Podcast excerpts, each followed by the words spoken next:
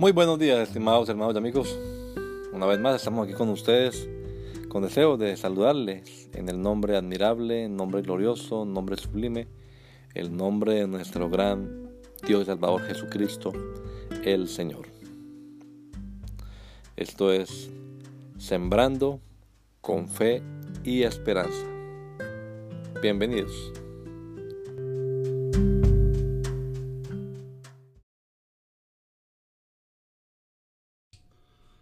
Te damos gracias, Señor Jesús, por la vida que nos das, la salud que disfrutamos de este nuevo amanecer,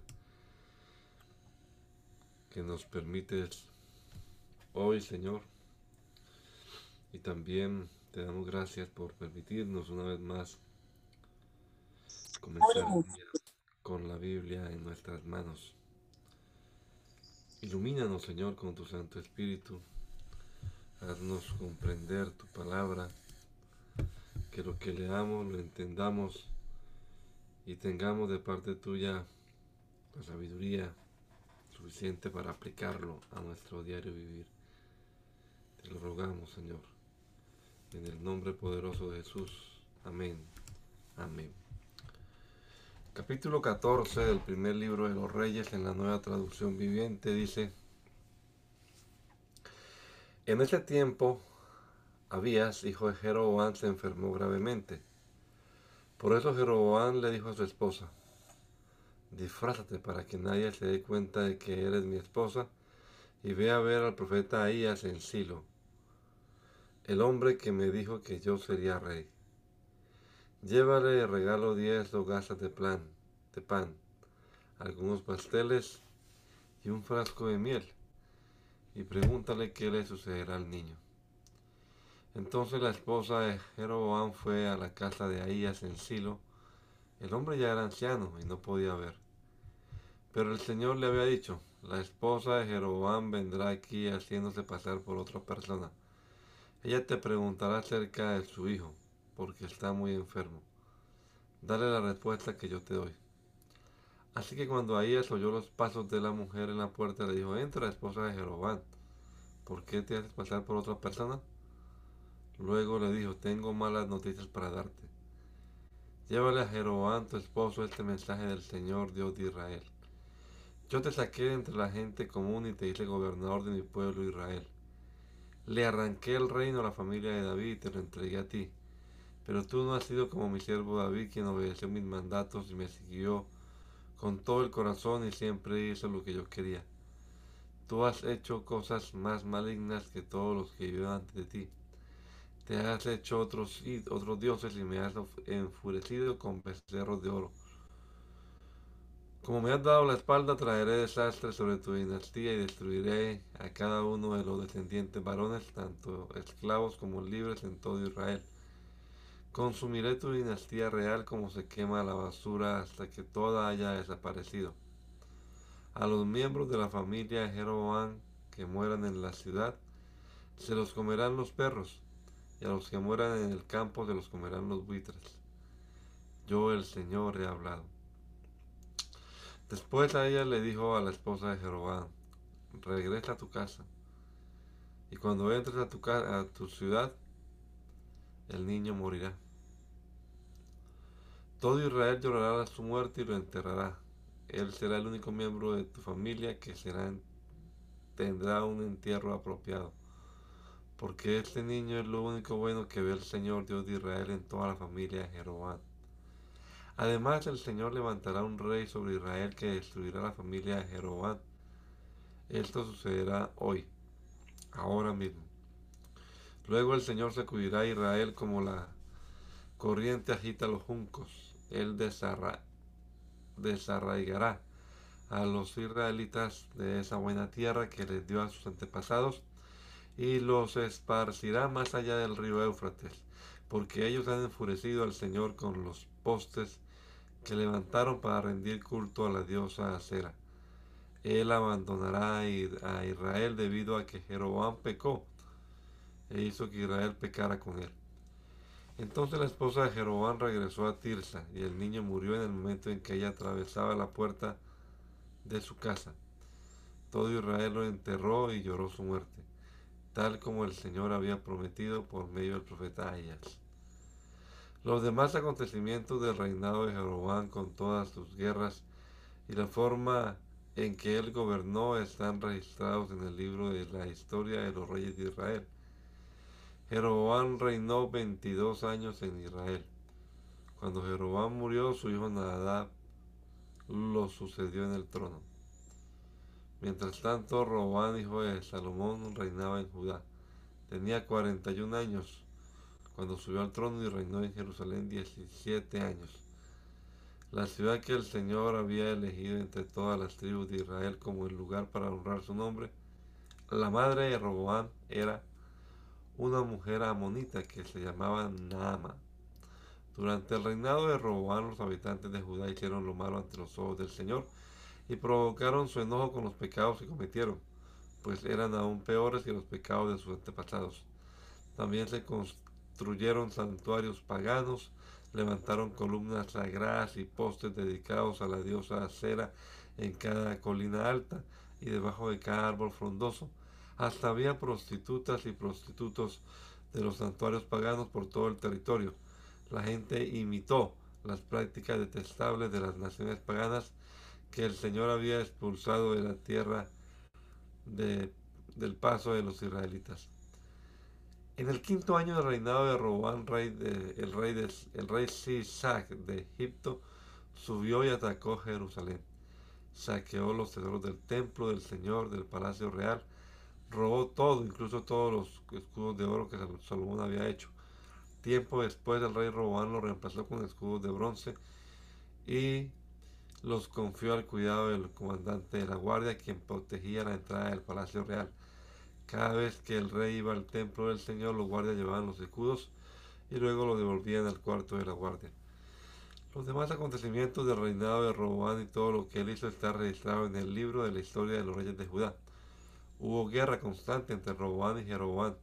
Cuando Roboán murió, lo enterraron junto a sus antepasados en la ciudad de David. Su madre fue una mujer amonita llamada Naama. Luego su hijo Abián lo sucedió en el trono.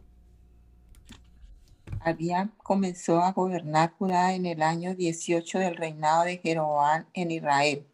Reinó en Jerusalén tres años. Su madre se llamaba Maaca y era nieta de Absalón.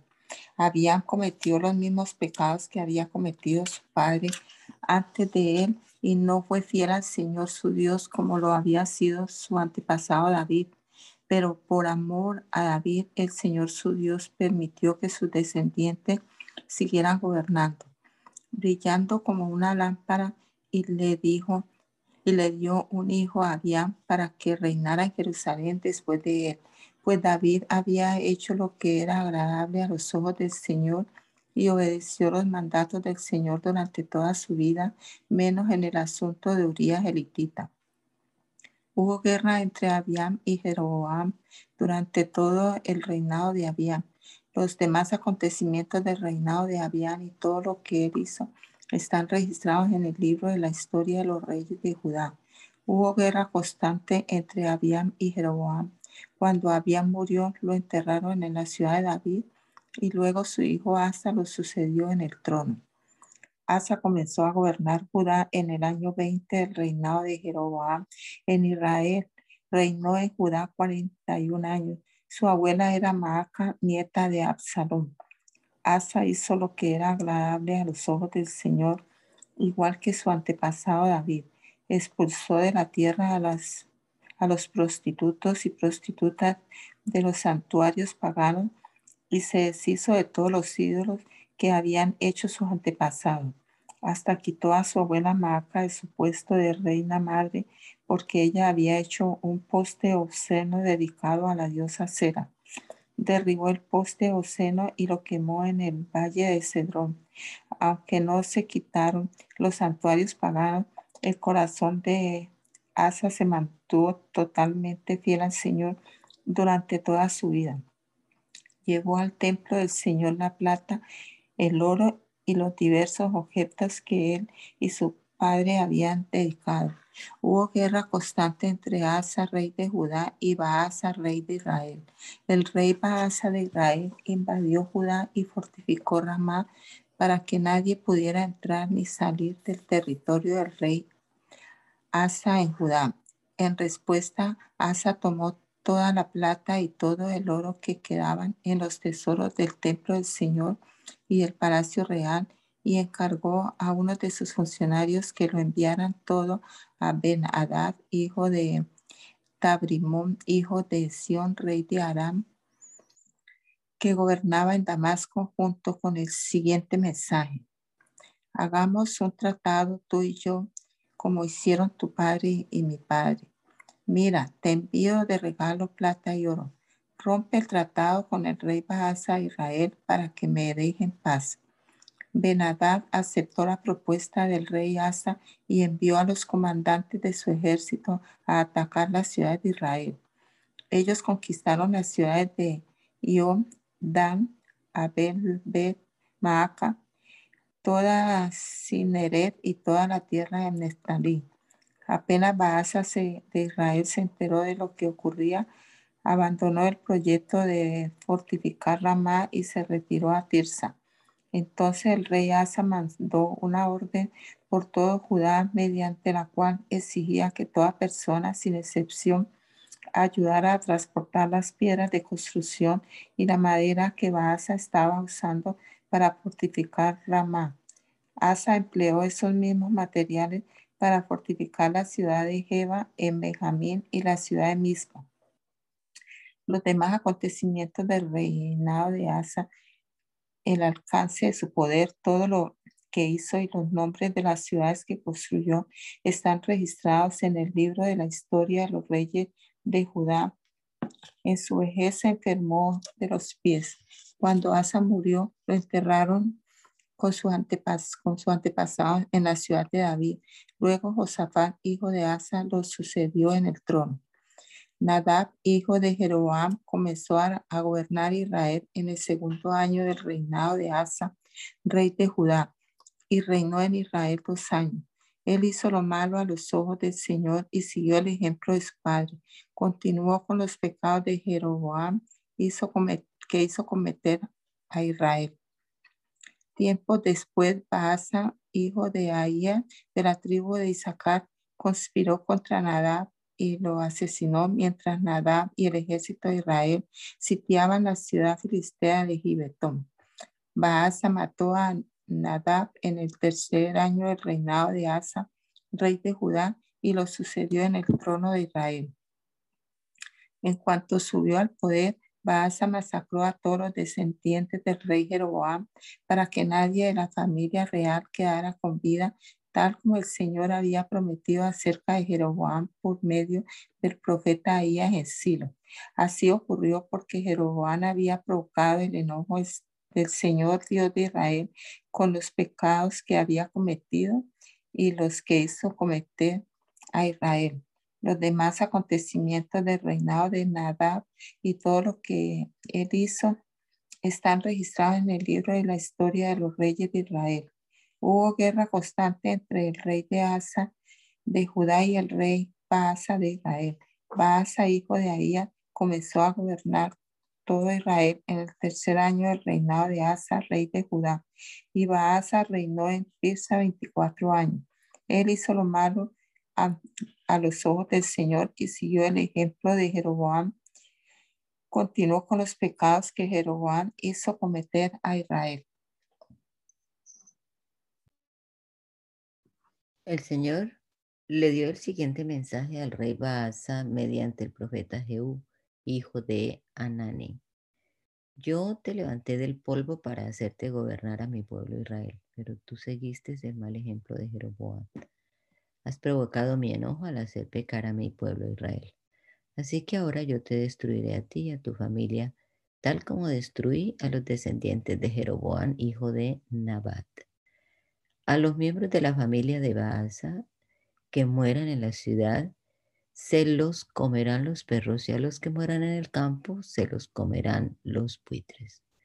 Los demás acontecimientos del reinado de Baasa y el alcance de su poder están registrados en el libro de la historia de los reyes de Israel. Cuando Baasa murió, lo enterraron en Tirsa. Luego su hijo Ela lo sucedió en el trono. El mensaje del Señor contra Baasa y su familia por el profeta Jehú, hijo de Anani, se dio porque Baasa había hecho lo malo a los ojos del Señor, igual que la familia de Jeroboam. Y también porque Baasa había destruido a la familia de Jeroboam. Los pecados de Baasa provocaron el enojo del Señor. Ela, hijo de Baasa, comenzó a gobernar Israel en el año 26 del reinado de Asa, rey de Judá, y reinó en la ciudad de Tirsa dos años. Simri, que era el comandante de la mitad de los carros de guerra de Israel, tramó un plan para matarlo.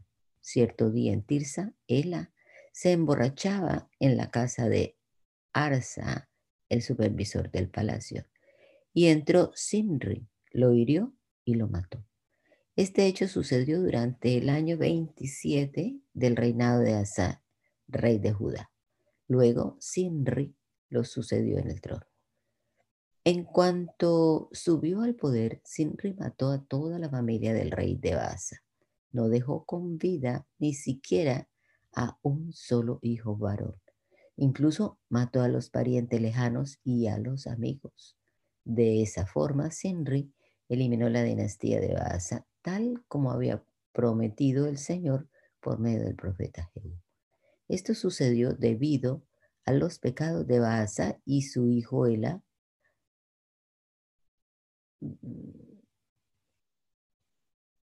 habían cometido y también por los pecados que hicieron cometer a Israel con sus ídolos inútiles. Provocaron el enojo del Señor, Dios de Israel.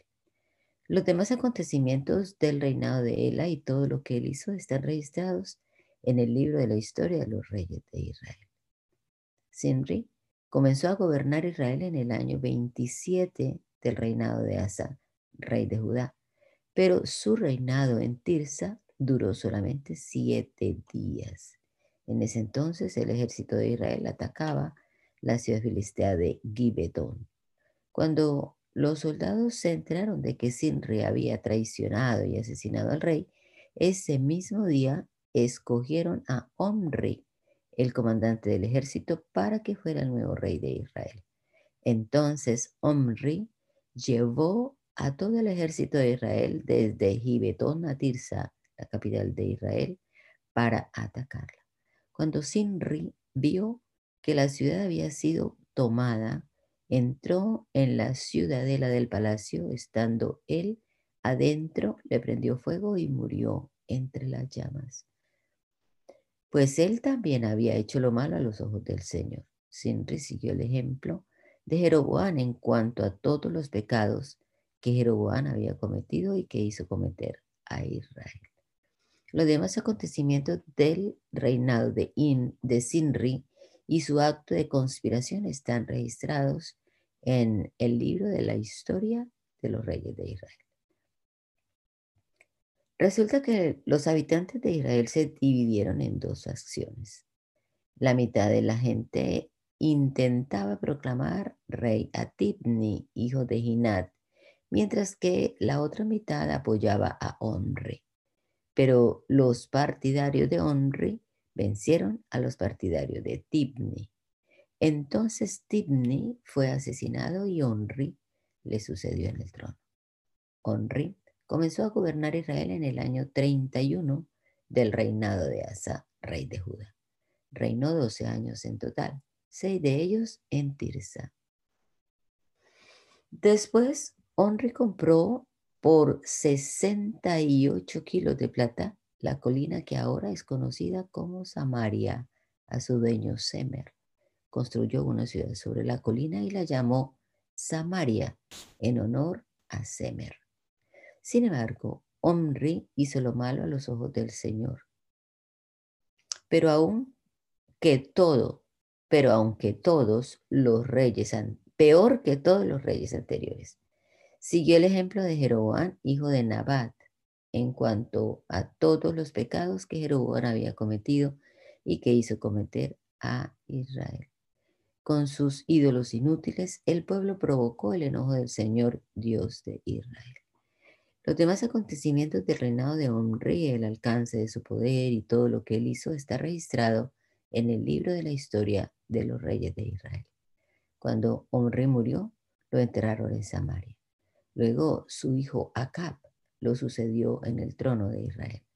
Acab, hijo de Omri, comenzó a gobernar Israel en el año 38 del reinado de Asa, rey de Judá, y reinó en Samaria 22 años. Sin embargo, Acab, hijo de Omri, hizo lo malo a los ojos del Señor, pero aunque todos los peor aún que todos los reyes anteriores. Y como si fuera poco, um, haber seguido el ejemplo de Jeroboam, se casó con Jezabel, hija del rey Edbal de los Sidonios, y comenzó a inclinarse y a rendir culto a Baal.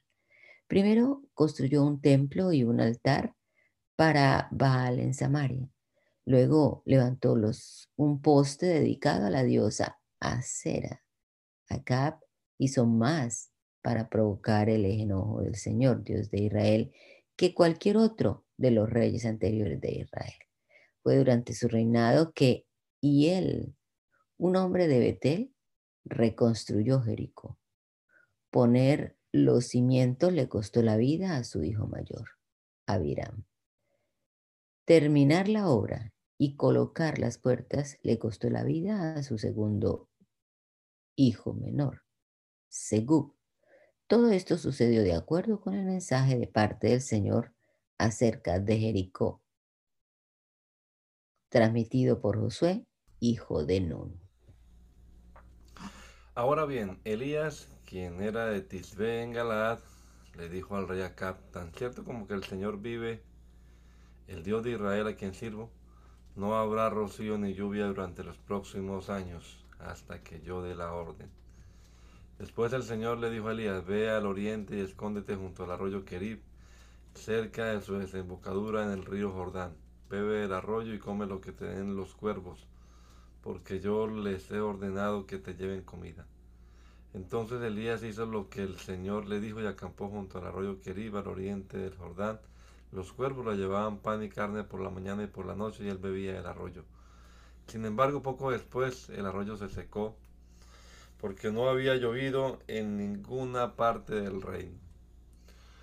Luego el Señor dijo a Elías, vete a vivir a la aldea de Sarepta, que está cerca de la ciudad de Sidón. Yo le he ordenado a una viuda de allí que te alimente.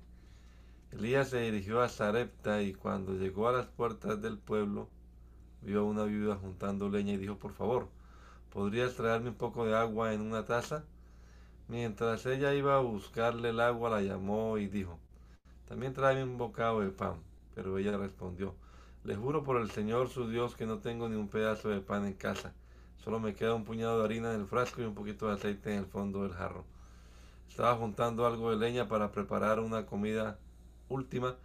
Después mi hijo y yo moriremos. Entonces Elías le dijo, no tengas miedo sigue adelante, ya es exactamente lo que acabas de decir, pero primero cocina un poco de pan para mí. Luego con lo que te sobre, prepara para comida para ti y para tu hijo. Pues el Señor Dios de Israel dice, siempre habrá harina y aceite de oliva en tus recipientes hasta que el Señor mande lluvia y vuelva a crecer los cultivos.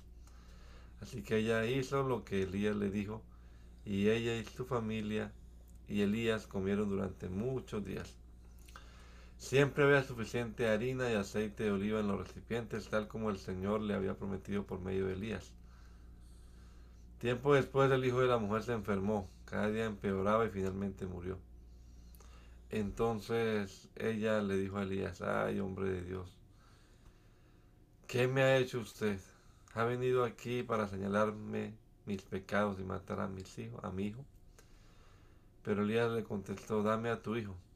Entonces del cuerpo del niño, entonces tomó el cuerpo del niño de los brazos de la mujer, de la madre, lo cargó por la escalera hasta la habitación donde él estaba alojado y lo puso sobre la cama.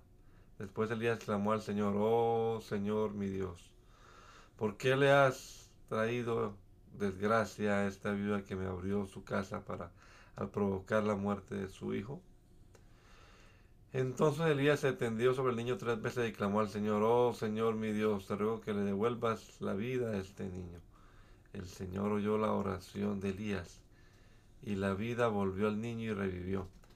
Entonces Elías bajó al niño de la habitación en el piso de arriba y se lo entregó a su madre. Mira, le dijo, tu hijo vive. Entonces la mujer le dijo a Elías, Ahora estoy convencida de que usted es un hombre de Dios y que de verdad el Señor habla por medio de usted. Más tarde, durante el tercer año de la sequía, el Señor dijo a Elías, preséntate ante el rey Acab y dile que pronto enviaré lluvia. Entonces Elías fue a ver al rey Acab. Mientras tanto, el hambre se hizo muy intensa en Samaria. Por eso Acab mandó a llamar a Abías, quien estaba a cargo del palacio. Abdía era un fiel seguidor del Señor. Cierta vez cuando Jezabel intentaba matar a todos los profetas del Señor, Abdía escondió a cien de ellos en dos cuevas, metió a cincuenta profetas en cada cueva y les dio comida y agua. Acab le dijo a Abdías, tenemos que revisar todos los manantiales y los valles del reino y ver si podemos encontrar pasto suficiente para salvar por lo menos algunos de mis caballos y de mis mulas. Entonces se repartieron el territorio. Acab se fue solo por un lado y Abdías se fue solo por otro camino. Mientras Abdías iba caminando, de pronto vio que Elías se le acercaba. Abdías lo reconoció enseguida y se postró hasta el suelo ante él. ¿De verdad eres tú, mi señor Elías? preguntó. Sí, soy yo, contestó Elías. Ahora ve y dile a tu amo, Elías está aquí. Ay, señor, protestó Abías, ¿qué daño te he hecho para que me mandes a morir a manos de acá? Te juro por el Señor tu Dios que el rey te ha buscado en cada nación y reino de la tierra, desde un extremo hasta el otro, ha procurado, procurado encontrarte. Cada vez que alguien le afirmaba, Elías no está aquí, el rey Acab obligaba al rey de esa nación a jurar que había dicho la verdad. Y ahora tú me dices, ve y dile a tu amo, Elías está aquí.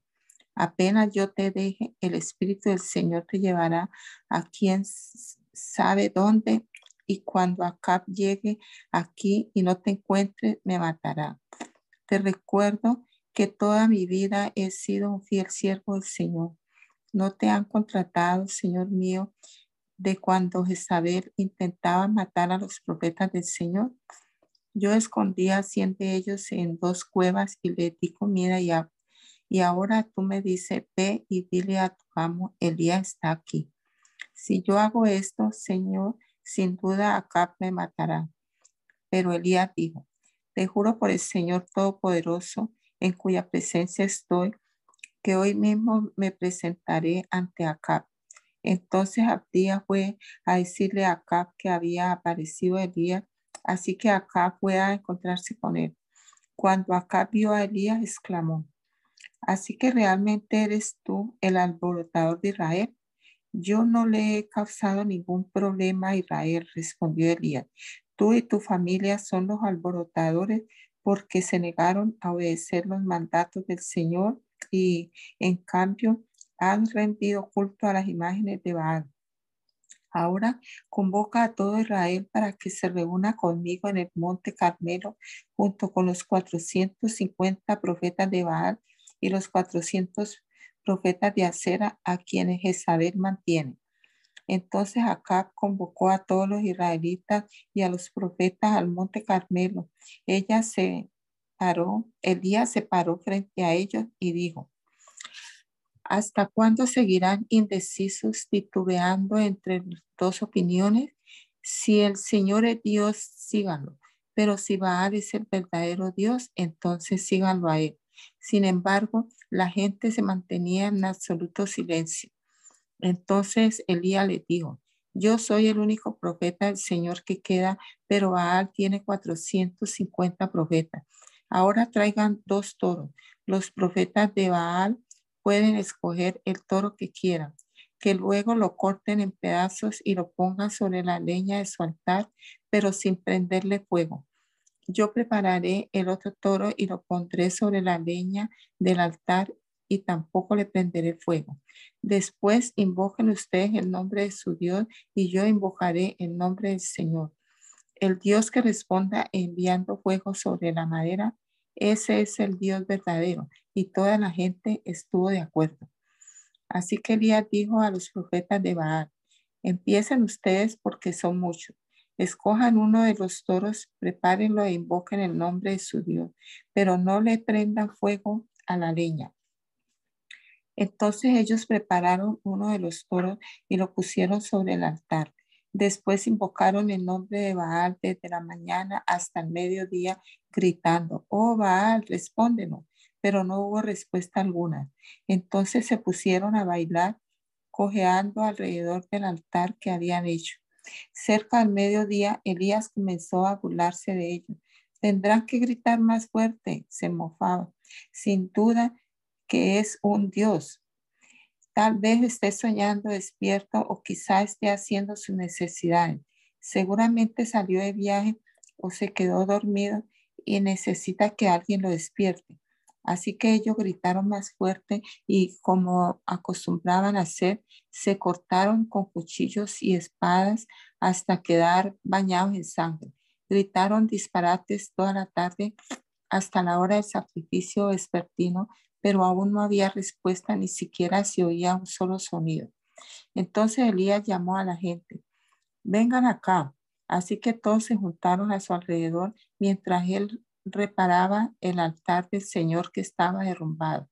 Tomó doce piedras, una para representar a cada tribu de Israel, y usó las piedras para reconstruir el altar en el nombre del Señor.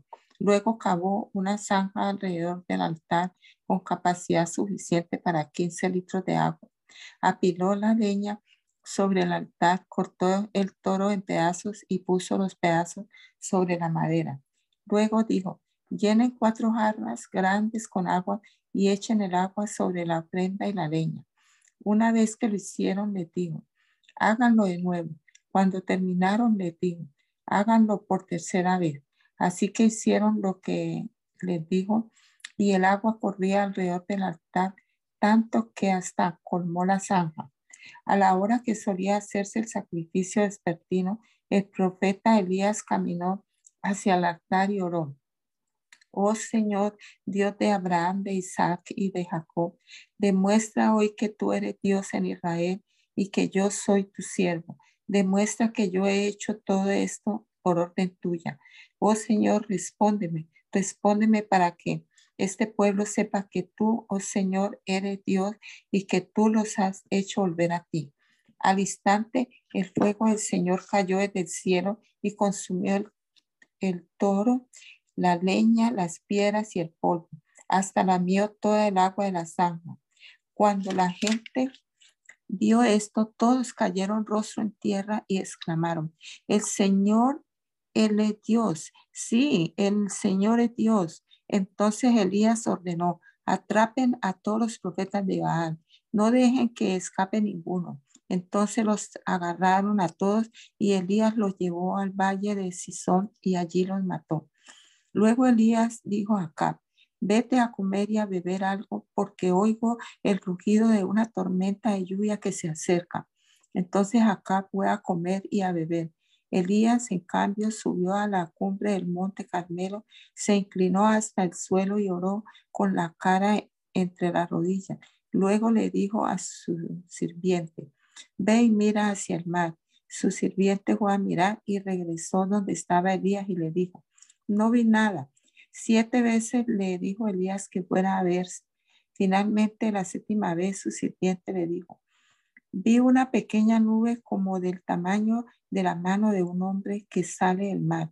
Entonces Elías le gritó, corre y dile acá, sube a tu carro y regresa a tu casa.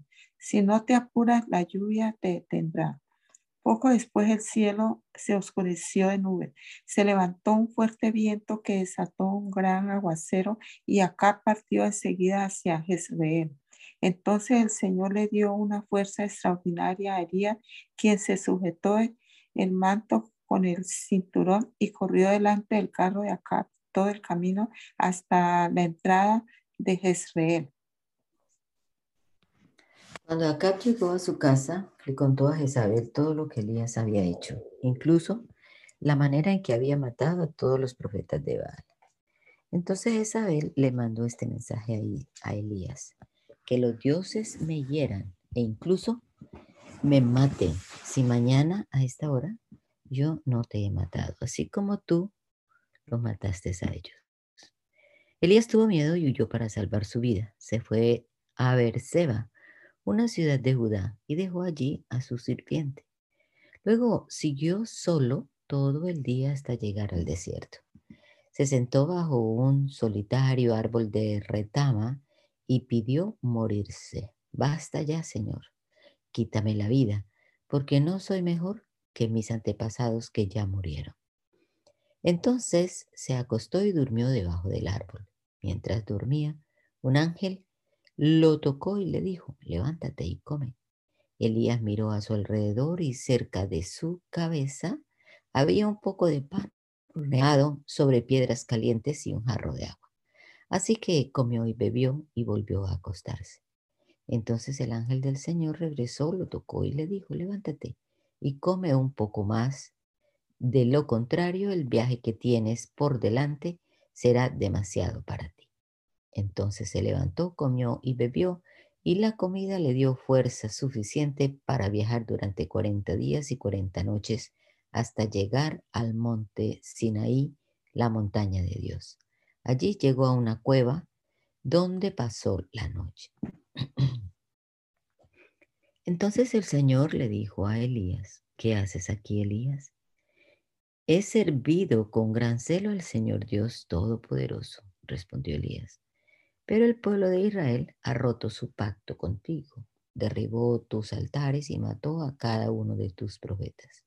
Yo soy el único que queda con vida y ahora me buscan para matarme a mí también. El Señor le dijo, sal y ponte de pie delante de mí en la montaña. Mientras Elías estaba de pie allí, el Señor pasó y un viento fuerte e impetuoso azotó la montaña. La ráfaga fue tan tremenda que las rocas se aflojaron, pero el Señor no estaba en el viento. Después del viento hubo un terremoto, pero el Señor no estaba en el terremoto. Pasado el terremoto hubo un incendio, pero el Señor no estaba en el incendio. Y después del incendio hubo un suave susurro. Cuando Elías lo oyó, se cubrió la cara con su capa, salió y se paró a la entrada de la cueva. Entonces una voz le dijo, ¿qué haces aquí, Elías? Él volvió a responder, he servido con gran celo al Señor Dios Todopoderoso, pero el pueblo de Israel ha roto su pacto contigo. Derribó tus altares y mató a cada uno de tus profetas. Yo soy el único que queda con vida y ahora me buscan para matarme a mí también. Entonces el Señor le dijo, regresa por el camino, por el mismo camino que viniste y sigue hasta el desierto de Damasco. Cuando llegues allí, unge a Jezael para que sea el rey de Aram. Después unge a Jehú, nieto de Nis, Nimsi, para que sea el rey de Israel y unge a Eliseo, hijo de Safat, de la tierra de Abel Meola, para que tome tu lugar como mi profeta. A cualquiera que escape de Hazel, Jehú lo matará. Y a los que escapen de Jehú, Eliseo los matará. Sin embargo, preservaré a otros siete mil en Israel, quienes nunca se han inclinado ante Baal ni lo han besado. Entonces Elías fue y encontró a Eliseo, hijo de Safat, arando un campo. Había doce partes de bueyes en el campo y Eliseo araba con el último par. Elías se acercó a él, le echó su capa sobre los hombros y siguió caminando.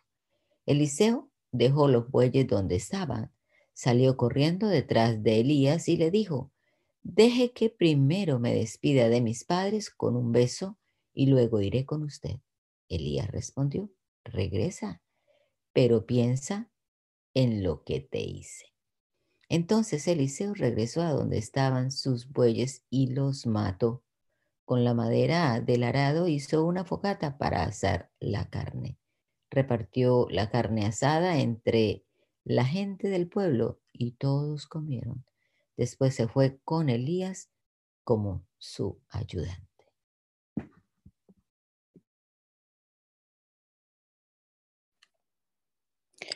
Por ese tiempo, Ben Hadad, rey de Arán, movilizó a su ejército con el apoyo de 32 aliados, sus carros de guerra y sus caballos. Sitiaron Samaria, la capital de Israel, y lanzaron ataques contra la ciudad. Benadá envió mensajeros a la ciudad para que transmitieran el siguiente mensaje al rey Acab de Israel. Benadá dice, tu plata y tu oro son míos, igual que tus esposas y tus mejores hijos. Está bien, mi señor el rey, respondió el rey de Israel. Todo lo que tengo es tuyo. Pronto los mensajeros de Benadá regresaron y dijeron, Benadá dice, ya te he exigido que me des tu plata, tu oro, tus esposas y tus hijos, pero mañana a esta hora enviaré a mis funcionarios a registrar tu palacio y las casas de tus funcionarios. Se llevarán todo lo que me, me valoras. Entonces acá mandó llamar a todos los ancianos del reino y les dijo, miren cómo este hombre está causando problemas. Ya accedí a su exigencia de darle mis esposas, mis hijos, mi plata y mi oro no cedas ante ninguna otra de sus exigencias, le aconsejaron todos los ancianos y todo el pueblo. Así que acá dijo a los mensajeros de ben díganle a esto a mi señor el rey, te daré todo lo que pediste la primera vez, pero no puedo aceptar tu última exigencia. Entonces los mensajeros le llevaron la respuesta a ben con esto Benadá le envió otro mensaje acá que decía que los dioses me hieran e incluso me maten si de Samaria queda polvo suficiente para darle un puñado a cada uno de mis soldados. El rey de Israel, el rey de Israel le envió esta respuesta. Un guerrero que está preparándose con su espada para salir a pelear no debería presumir con un guerrero que ya ganó. Benadá y los otros reyes recibieron la respuesta de acá. Mientras bebían en sus carpas, prepárense para atacar, ordenó Benadá a sus oficiales. Entonces se prepararon para atacar la ciudad. Entonces un profeta fue a ver acá, rey de Israel, y le dijo, esto dice el Señor, ves todas esas fuerzas enemigas, hoy las entregaré en tus manos Así sabrás que yo soy el Señor. ¿Cómo lo hará? preguntó Acab. El profeta contestó, esto dice el Señor, lo harán las tropas de los comandantes provinciales. ¿Debemos atacar nosotros primero? preguntó Acab. Sí, contestó el profeta. Entonces Acab reunió a las tropas de los 232 comandantes de las provincias Luego llamó al resto del ejército de Israel, unos siete mil hombres. Cerca del mediodía, mientras Ben y los treinta y dos reyes aliados aún estaban en sus carpas, bebiendo hasta emborracharse. El primer contingente formado por las tropas de los comandantes provinciales avanzó desde la ciudad. Mientras se acercaban, la patrulla de avanzada que había mandado Benadá le informó, unas tropas avanzan desde Samaria. Traigan los vivos, ordenó Benadá, ya sea que vengan en, en son de paz o de guerra. Ahora bien, los comandantes de las provincias de acá, junto con todo el ejército, habían salido a pelear. Cada soldado israelita mató a su oponente arameo y de pronto todo el ejército arameo sintió pánico y huyó. Los israelitas persiguieron a los arameos Pero el rey Benadá y algunos de sus conductores de, de carros escaparon a caballo. Sin embargo, el rey de Israel destruyó el resto de los caballos y carros de guerra y masacró a los arameos.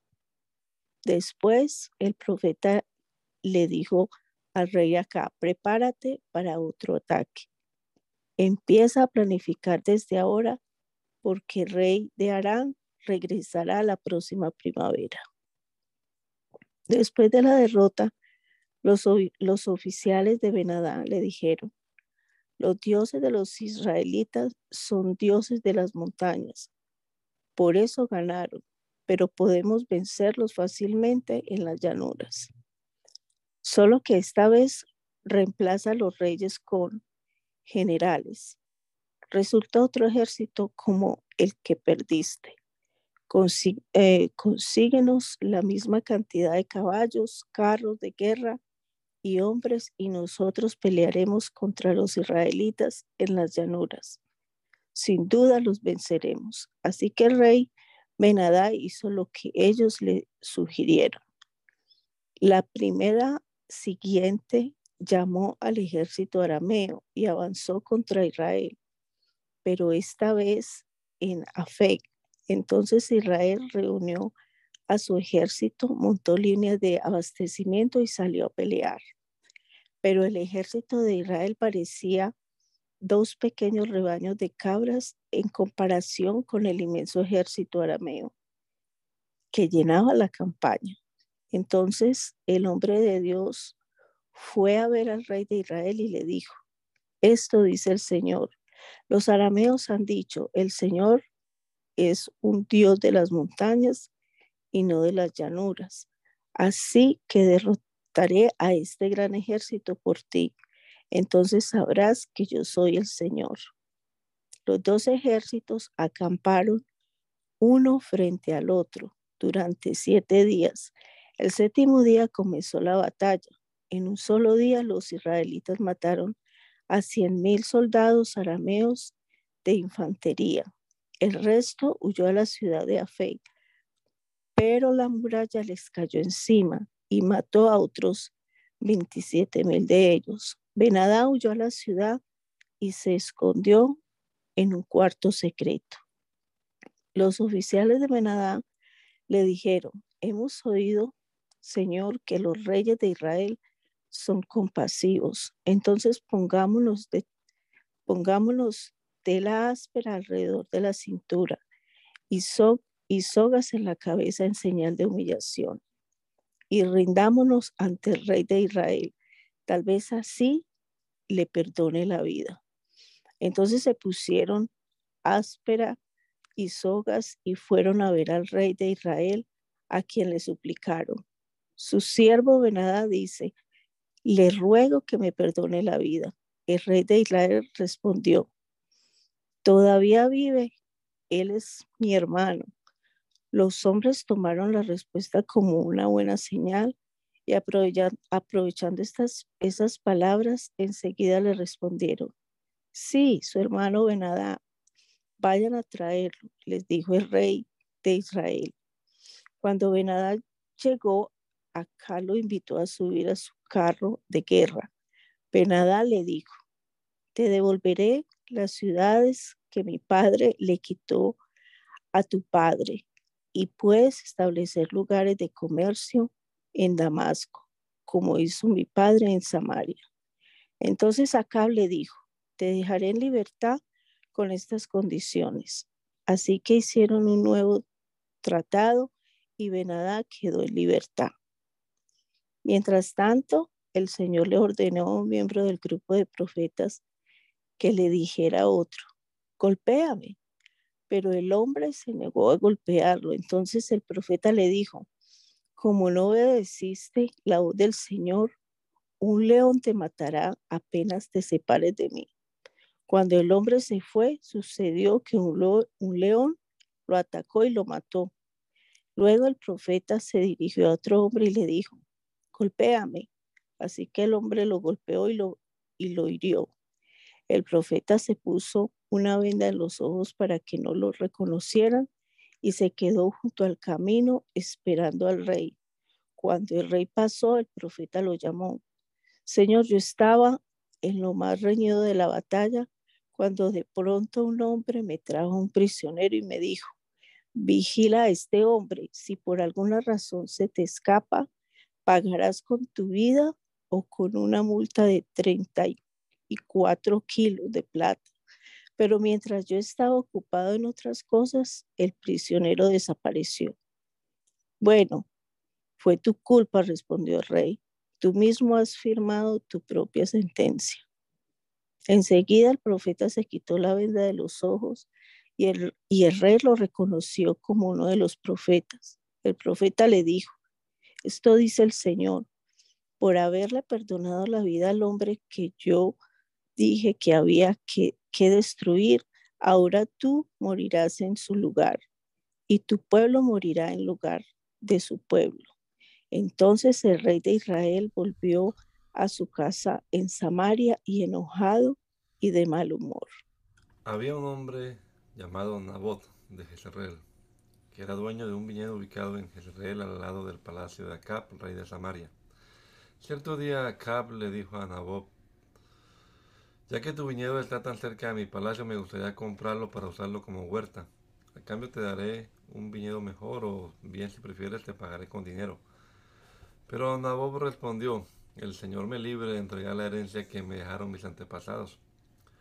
Entonces Acab regresó a su casa enojado y de mal humor por la respuesta de Nabot y se acostó de cara a la pared y no quiso comer. ¿Qué te pasa? le preguntó su esposa Jezabel. ¿Por qué está tan disgustado que no quieres comer nada? Le pedí a Nabot que me vendiera su viñedo, incluso le ofrecí canjeárselo por otro mejor, pero no quiso. Le contestó Acab. ¿Acaso no eres tú el rey de Israel? preguntó Jezabel. Levántate y come algo, no te preocupes por eso, yo te conseguiré el viñedo de Nabot. Entonces ella escribió cartas en nombre de Acab, las selló con el sello del rey y las envió a los ancianos y a los demás líderes de la ciudad donde vivía Nabot. En esas cartas daba la siguiente orden. Convoquen a todos los ciudadanos a que se reúnan para hacer ayuno y oración y denle a Nabot un lugar de honor. Luego sienten a dos sinvergüenzas frente a él que lo acusen de maldecir a Dios y al rey. Después sáquenlo y mátenlo a pedradas. Así que los ancianos y los demás líderes de la ciudad siguieron las instrucciones que Jezabel había escrito en las cartas. Proclamaron ayuno y pusieron a Nabot en primer lugar, en el lugar prominente ante la gente. Luego llegaron los dos sinvergüenzas y se sentaron frente a él. Entonces acusaron a Nabot ante todos los presentes diciendo, este hombre maldijo al Dios, a Dios y al rey. Entonces arrastraron a Nabot a sacarlo de la ciudad y lo mataron a pedradas. Después los líderes de la ciudad mandaron a decirle a Jezabel, Nabot fue apedreado hasta morir. En cuanto Jezabel oyó la noticia, le dijo a Acab, ¿recuerdas el viñedo que Nabot no quería venderte? Bueno, pues ahora es tuyo, Nabot está muerto. Entonces Acab, Acab bajó de inmediato al viñedo de Nabot para tomarlo en posesión. Pero el Señor dijo a Elías, ve a encontrarte con el rey Acab de Israel que gobierna en Samaria estará en Jezreel, en el viñedo de Nabot, adueñándose de él. Dale el siguiente mensaje. Esto dice el Señor, ¿no te bastó con matar a Nabot? ¿También tienes que robarle? Por lo que has hecho, los perros lamerán tu sangre en el mismo lugar donde lamieron la sangre de Nabot. Así que, enemigo mío, me has encontrado le dijo Acab a Elías. Sí, contestó Elías, te encontré porque te has vendido para hacer lo malo a los ojos del Señor. Por eso ahora el Señor dice, traeré calamidad sobre ti y te consumiré. Destruiré a cada uno de los descendientes varones, tanto esclavos como libres, en todo Israel. Voy a destruir a tu familia como lo hice con la familia de Jeroboam, hijo de Nabat, y con la familia de Basa, hijo de Ahías, porque me hiciste enojar mucho y hiciste pecar a Israel. En cuanto a Jezabel, el Señor le dice, los perros se comerán el cuerpo de Jezabel en la parcela de Jezreel. A los miembros de la familia de Acab que mueran en la ciudad se los comerán los perros, y a los que mueran en el campo se los comerán los buitres. Nunca nadie se entregó tanto a hacer lo que es malo a los ojos del Señor como Acab, bajo la influencia de su esposa Jezabel. La peor infamia que cometió fue rendir culto a ídolos, tal como habían hecho los amorreos, porque el pueblo, los amorreos, pueblo que el Señor había expulsado de la tierra del paso de los israelitas. Sin embargo, cuando Acab escuchó este mensaje, rasgó su ropa, se vistió de tela áspera e hizo ayuno. Hasta dormía vestido de tela áspera y andaba de luto. Entonces Elías recibió otro mensaje del Señor. ¿Viste cómo Acab se ha humillado ante mí? Por haberse humillado, no haré lo que prometí mientras él viva, sino que traeré la desgracia después sobre sus hijos. Destruiré su dinastía. Durante tres años no hubo guerra entre Aram e Israel, pero al tercer año el rey Josafat de Judá fue a visitar a Acab, rey de Israel. Durante la visita, el rey de Israel dijo a sus funcionarios, ¿se dan cuenta de que la ciudad de Ramot de Galaad nos pertenece? Sin embargo, no hemos hecho nada por recuperarla de manos del rey de Aram. Entonces se dirigió a Josafat y le preguntó, ¿saldrás conmigo a la batalla para recuperar Ramot de Galaad? Por supuesto, contestó Josafat al rey de Israel. Tú y yo somos como uno solo mis tropas son tus tropas y mis caballos son tus caballos. Entonces agregó, pero primero averiguanos qué dice el Señor. Así que el rey de Israel convocó a los profetas, unos cuatrocientos en total, y les preguntó, ¿debo ir a pelear contra Ramot de Galaad o, desistir? Todos ellos contestaron, sí, adelante, el Señor dará la victoria al rey. Pero Josafat preguntó, ¿acaso no hay también un profeta del Señor aquí? debemos hacerle la misma pregunta. El rey de Israel contestó a Josafat, hay un hombre más que podría consultar al Señor por nosotros, pero lo detesto. Nunca me profetiza nada bueno, solo de gracia. Se llama Micaías, hijo de Imla. Un rey no debería hablar de esa manera, respondió Josafat. Escuchemos lo que tenga que decir. De modo que el rey de Israel llamó a uno de sus funcionarios y le dijo, rápido, trae a Micaías, hijo de Imna. El rey Acab de Israel y Josafat, rey de Judá, vestidos con sus vestiduras reales, estaban sentados en sus respectivos tronos en el campo de trillar que está cerca de la puerta de Samaria. Todos los profetas de Acab profetizaban allí delante de ellos uno de los profetas llamados Sedequías, hijo de Kenaana, hizo unos cuernos de hierro y proclamó, esto dice el Señor, con estos cuernos cornearás a los arameos hasta matarlos. Todos los demás profetas estaban de acuerdo. Sí, decían, sube a Ramot de Galaad y saldrás vencedor, porque el Señor dará la victoria al rey. Mientras tanto, el mensajero que había ido a buscar a Micaía le dijo, Mira, todos los profetas le prometen victoria al rey. Ponte tú también de acuerdo con ellos y asegúrate que saldrá vencedor. Pero Micaía respondió, tan cierto como el Señor vive, solo diré lo que el Señor me indique. Cuando Micaía se presentó ante el rey Acab, ante el rey Acab le preguntó, Micaías, ¿debemos ir a pelear contra Ramón de Galaad o desistir? Micaía les respondió con sarcasmo, sí, sube y saldrá vencedor porque el Señor dará la victoria al rey. Pero el rey le respondió con dureza, ¿cuántas veces tengo que exigirte que solo me digan la verdad cuando hable de parte del Señor? Entonces Micaía le dijo, en una visión vi a todo Israel disperso por los montes como ovejas sin pastor y el Señor dijo, han matado a su amo, envíalos a sus casas en paz. ¿No te dije? exclamó el rey de Israel a Josafat. Nunca me profetiza otra cosa que desgracia. Micaías continuó diciendo, escucha lo que dice el Señor. Vi al Señor sentado en su trono, rodeado por todos los ejércitos del cielo, a su derecha y a su izquierda.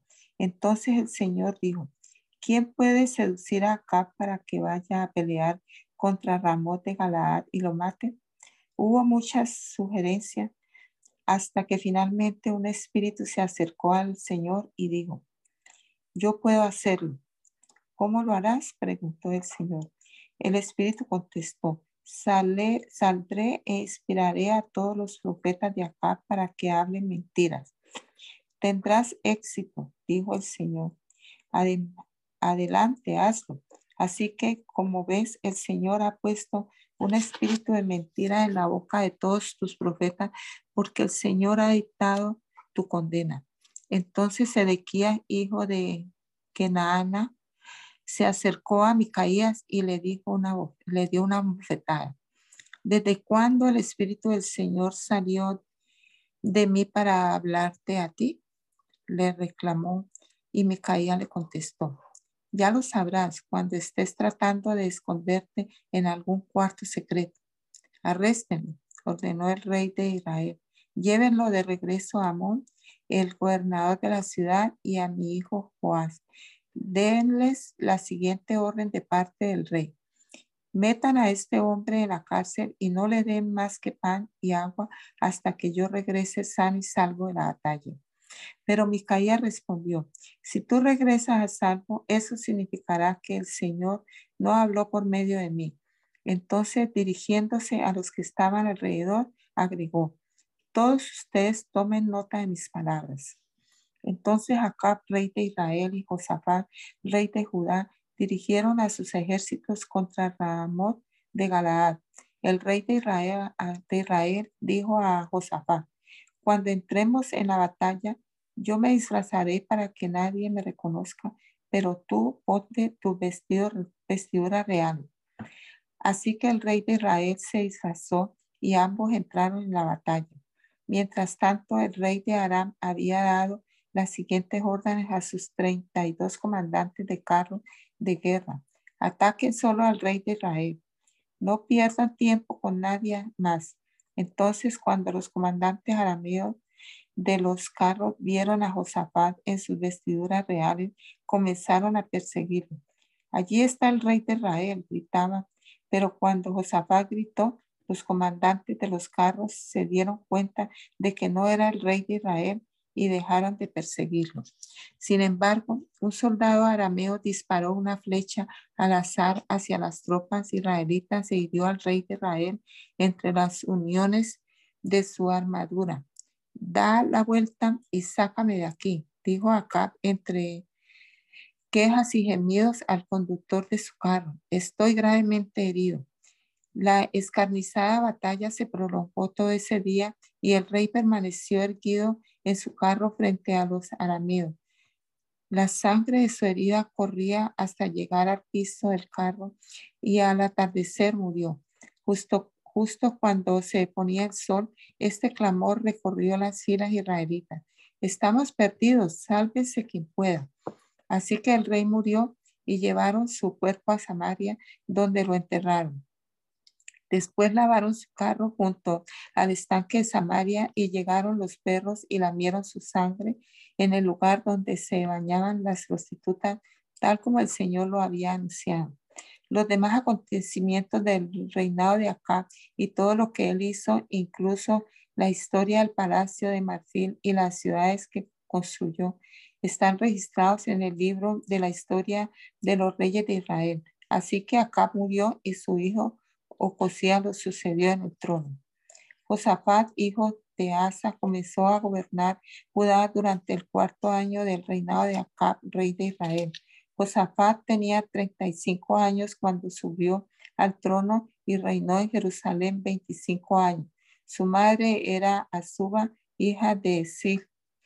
Josafat fue un buen rey quien siguió el ejemplo de su padre Asa.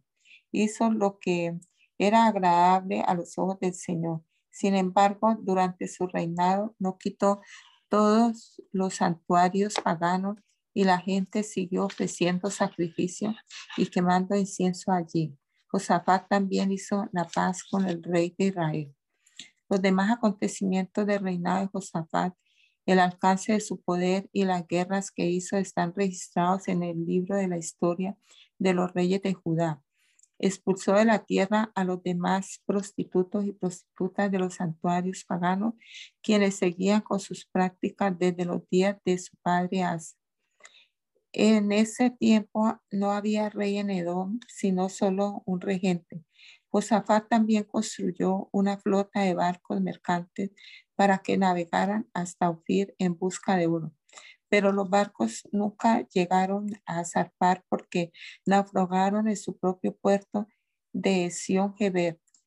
En una oportunidad, Ocosías, hijo de Acab, le propuso a Josafat, deje que mis hombres naveguen con los tuyos en los barcos. Pero Josafat rechazó la propuesta. Cuando Josafat murió, lo enterraron con su antepasado en la ciudad de David. Después su hijo Joram lo sucedió en el trono. Ocosías, hijo de Acab, comenzó a gobernar Israel en el año 17 del reinado de Josafat en Judá. Reinó en Samaria dos años. Él hizo lo malo a los ojos del Señor al seguir el ejemplo de su padre y de su madre y también el ejemplo de Jeroboam, hijo de Nabat, quien había pecado, hecho pecar a Israel. Ocosías sirvió a Baal y le rindió culto, con lo que provocó el enojo del Señor Dios de Israel, tal como lo había hecho su padre. Hermana Milena, ¿puede usted orar hoy, por favor? Amén. Maravilloso y eterno Dios y Padre Celestial, te damos gracias en esta mañana por el cuidado tan particular que has tenido con cada uno de nosotros, tus hijos. Te damos gracias, Señor, por tu amor que nos inspira para seguir, Señor, tu palabra. Gracias porque hasta hoy has estado alumbrando nuestro camino, Señor, y te damos gracias también por la salud que nos has regalado. Dios, en esta hora que hemos leído tu palabra. Gracias, Señor, por que podemos reconocer a través de estos escritos que tú eres, Señor, el Dios Todopoderoso y que estás interesado en cada uno de nosotros y en que te sigamos, Señor. Y tú nos bendices de una manera, Señor, particular y por eso te damos gracias. Bendícenos, Señor, en este día. Gracias porque tenemos la oportunidad de amarte y seguirte. Tu nombre, amén.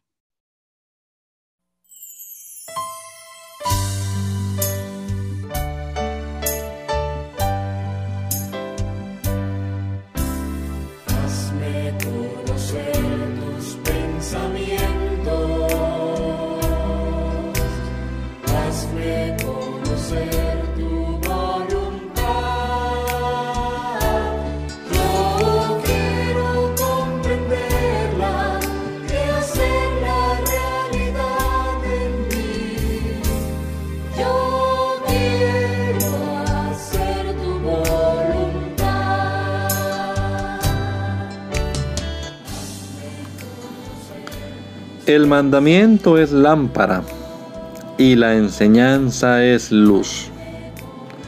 Y las reprensiones son el camino de la vida.